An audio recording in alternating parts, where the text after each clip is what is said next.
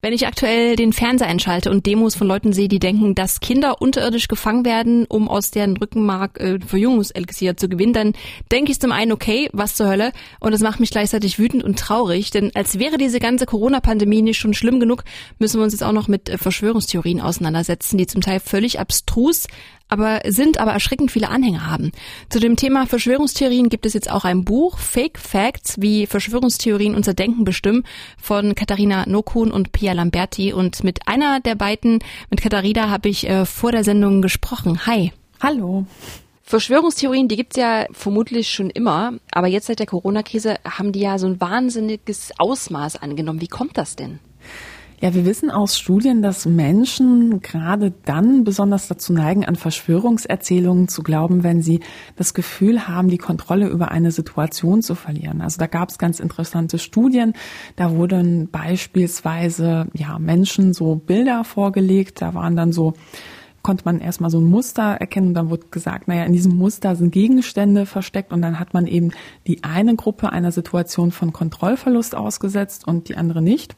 Und dann hat man festgestellt, die Menschen, die so einen Kontrollverlust ähm, gefühlt haben vorher, die haben eher Muster gesehen, ähm, da wo es selbst keine gab. Na, also wir kennen alle diese Bilder okay. vom Optiker, wo man dann irgendwas erkennen soll. Und da war es mhm. dann wirklich so, man hat quasi überreagiert.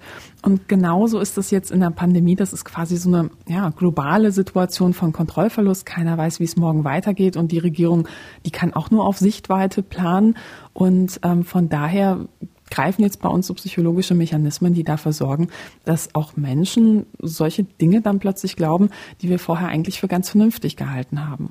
Wie, wie kann man denn äh, Leuten, die solche Verschwörungstheorien glauben oder die auch verbreiten, wie kann man denen begegnen? Auch gerade wenn man diese Demonstration sieht, da herrscht ja auch eine krasse Aggressivität. Also was ist da das beste Mittel, dem zu begegnen?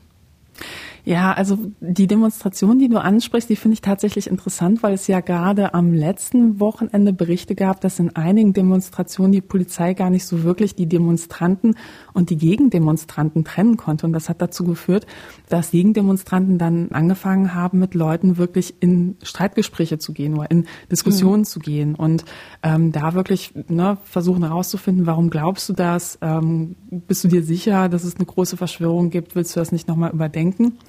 Und das Problem ist eben, dass gerade bei Menschen, die schon so tief in diesem Kaninchenbau vom Glauben einer umfassenden Verschwörung drin sind, solche Diskussionen sehr schnell sehr anstrengend und auch irgendwie ja vergebliche Liebesmüh sein können. Ja, also wenn jemand beispielsweise glaubt, es gibt eine globale Wissenschaftsverschwörung, dann kann ich dem noch so viele Studien vorlegen, die zeigen, dass er Unrecht hat. Er wird sagen, so, naja, die Studien sind doch alle gefälscht, die stecken unter einer Decke. Ne? Also gleiches gilt für einen Faktencheck beispielsweise von vom ZDF Faktenfinder, ne, wenn er jemand glaubt, es gibt eine Systempresse und dann ruft dann das Bundeskanzleramt jeden Morgen da an und sagt, was die schreiben sollen, ja, dann wird er sagen, nee, Faktencheck, also da klicke ich gar nicht erst drauf. Und mhm. das ist eben so schwierig bei Menschen, die schon so wirklich tief abgetaucht sind.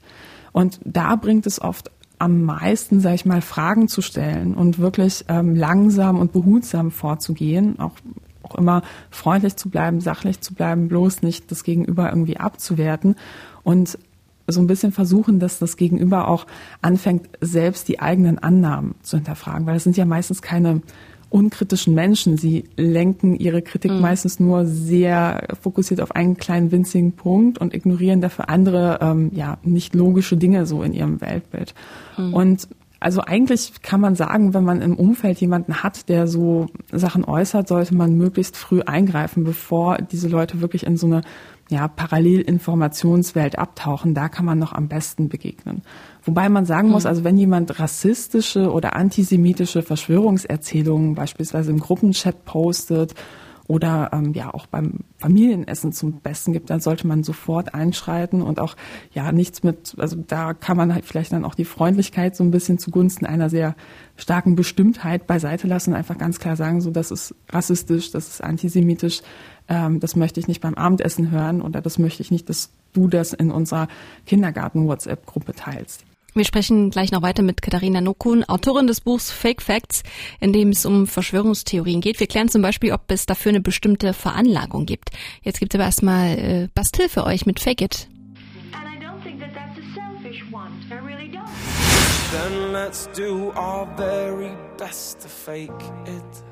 Bastille mit Fake der Sputnik Popkultur für euch. Und ich habe einen Interviewgast, die Autorin äh, Katharina Nokun. Sie hat ein Buch geschrieben, äh, Fake Facts, wie äh, Verschwörungstheorien unser Denken bestimmen. Und Verschwörungstheorien sind ja gerade sehr aktuell. Und ich habe sie vor der Sendung gefragt, ähm, ob es für Verschwörungstheorien für diese Empfänglichkeit eine bestimmte Veranlagung gibt. Ja, es gibt unterschiedliche Studien, die ähm, ja dazu im Ergebnis gekommen sind, dass ja bestimmte Faktoren da eine Rolle spielen können. Also einerseits sind Männer so ein bisschen anfälliger dafür als Frauen. Ähm, ja, Intelligenz und ähm, ja, Bildungsgrad kann auch ein Faktor sein. Aber da muss man eben sagen, das sind halt eben Zusammenhänge, die es gibt, aber die auch nicht so stark sind. Also dieses Gefühl von Kontrollverlust, das kann schon jeder erleben und das kann auch dazu führen, dass jemand, der sehr gebildet ist, eigentlich finanziell total abgesichert ist, ähm, ja, dass der halt trotzdem in so einen Kaninchenbau verschwindet und erstmal für ein paar mhm. Jahre nicht rauskommt. Und also es gibt quer durch die Gesellschaft ähm, den Glauben an Verschwörungen und da gab es auch mal eine Untersuchung zur antisemitischen Verschwörungserzählung und die haben sich beispielsweise mal so Hochverdienstgruppen angeschaut, ja. Und ähm, da wurde eben festgestellt, so, naja, also auch unter den Leuten, die halt ziemlich viel Geld im Monat verdienen, ähm, heißt das noch lange nicht, dass sie nicht an so etwas glauben. Und ich finde, das ist halt immer so eine, so eine, ja, so eine Annahme, dass immer gesagt wird, so ja, es sind, sind halt immer die anderen, ne? Und ähm, das ist brandgefährlich, weil also ich meine, jetzt gerade merken ja auch viele Menschen, dass in ihrem persönlichen Umfeld dann so ähm, Fälle auftreten, in denen man aber immer so davon spricht, so ja, das sind die anderen und dann müssen die sich halt dafür schämen. Ne? Aber kommt halt in den besten Familien nicht vor. Das mhm. führt auch dazu, dass dann, wenn so ein Fall auftritt, dann Menschen ähm, sich schämen und ähm, nicht mhm. Hilfe suchen.